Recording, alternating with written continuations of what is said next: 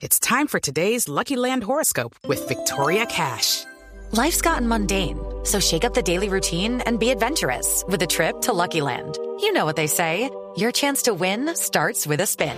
So go to LuckyLandSlots.com to play over 100 social casino-style games for free for your chance to redeem some serious prizes. Get lucky today at LuckyLandSlots.com. Available to players in the U.S., excluding Washington and Michigan. No purchase necessary. VGW Group. Void or prohibited by law. 18 plus. Terms and conditions apply. El ex magistrado colombiano y miembro de la Comisión Internacional contra la Impunidad en Guatemala, Iván Velázquez, aseguró que es benéfico para la justicia en el país que se haga una investigación al expresidente Uribe por su presunta omisión en la masacre del Aro. Cristina Monsalve. Según Iván Velázquez, en el país existe madurez en la justicia y esta no puede ser vista como una venganza. Aseguró que si hay hechos que el expresidente Uribe o cualquier otro ciudadano deba aclarar, lo más normal es que se investigue. Todos los hechos deben ser susceptibles de investigación y en esto no debe haber un gran escándalo.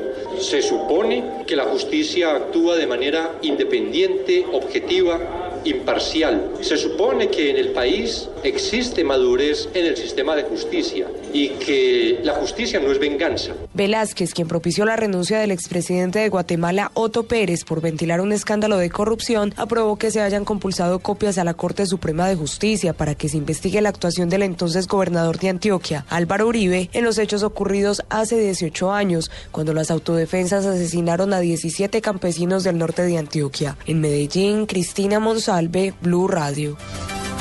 Cristina, gracias. Las autoridades en el departamento del Quindío tienen todo listo para recibir a miles de turistas durante este puente festivo. Juan Pablo Díaz. Además del plan de seguridad con el cual habrá más de 2.000 soldados y policías cuidando las vías del eje cafetero, en el Quindío se destaca la presencia de los puntos de información turística PITS para orientar a los visitantes en materia de hospedaje y actividades de entretenimiento. El sargento Ángel González es el responsable de la Policía de Turismo. Donde se le brindará información completa a todos los que visiten nuestro destino. Eh, un llamado reiterativo a que cualquier información, cualquier, eh, cualquier solicitud que ustedes quieran hacer, pues en relación con el turismo, lo hagan en los puntos de información turística, que son los, los sitios oficiales, no se dejen guiar por personas extrañas, no compren paquetes en, en sitios no autorizados. A esta hora no hay dificultades en ninguno de los corredores viales del departamento y se espera la masiva llegada de turistas. Desde Armenia, Juan Pablo Díaz, Blue Radio. Juan Pablo, gracias. Ocho, seis minutos en Noticias Internacionales. Por segunda vez, Nicolás Maduro visitó al presidente cubano Raúl Castro en La Habana. Hablaron de cooperación. Daniela Morales. El presidente de Venezuela, Nicolás Maduro, y de Cuba, Raúl Castro, en esta reunión hablaron sobre todos los temas de interés bilateral, como fortalecer la fraternidad y la confianza entre ambos países.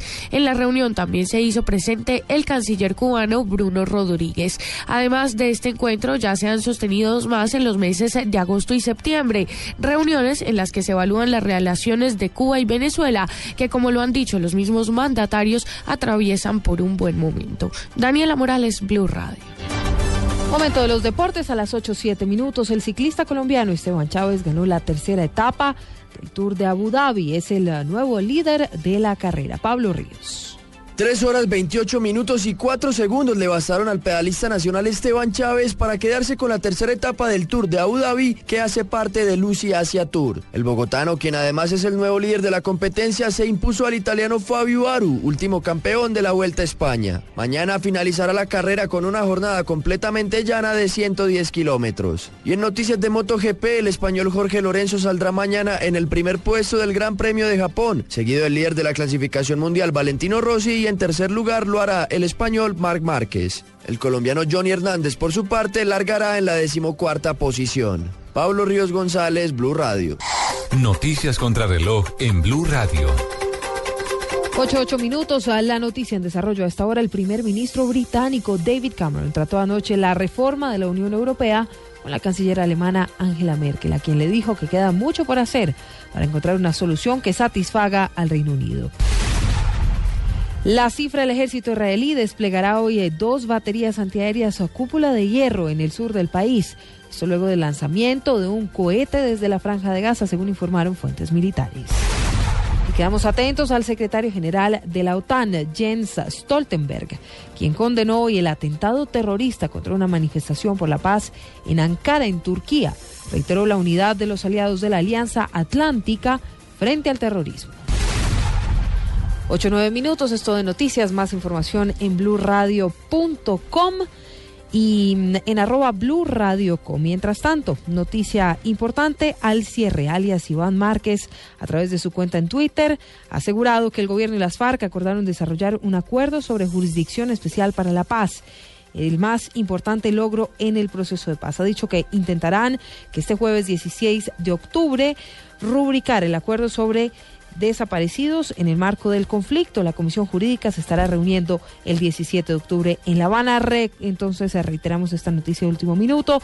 Gobierno y FARC han acordado desarrollar un acuerdo sobre jurisdicción especial para la paz.